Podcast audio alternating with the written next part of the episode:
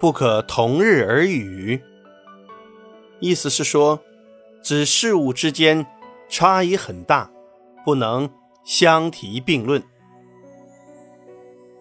战国后期，七个诸侯之间的战争不断，其中秦国势力最大。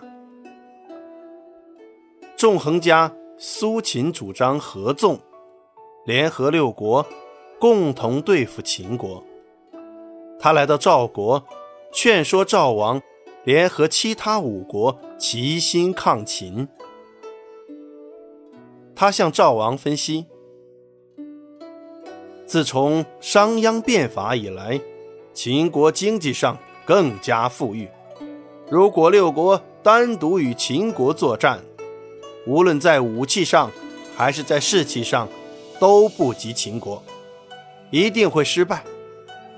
赵国地域辽阔，国力强盛，现在各国中，秦国最记恨赵国，但秦国又不敢来攻打赵国，因为韩、魏可算是赵国南边的屏障，秦国怕韩、魏两国。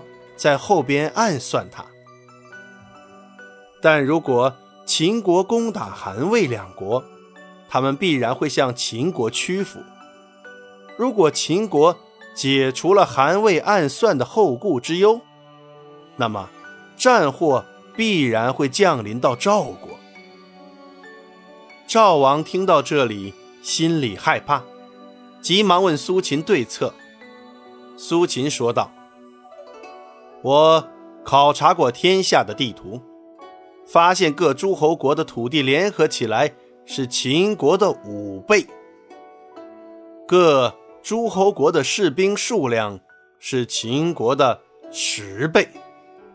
如果六国联合起来，同心协力攻打秦国，就一定能打败他。如今那些连横家。在游说六国倒向秦国，向秦国称臣。这样下去，六国的实力一天天被削弱，迟早会被秦国吞并。我所说的合纵，跟上面的连横相比，一个是打败秦国，一个是被秦国打败。这两者怎么可以放在一起讨论呢？接着，苏秦又讲了一些合纵的方法和策略。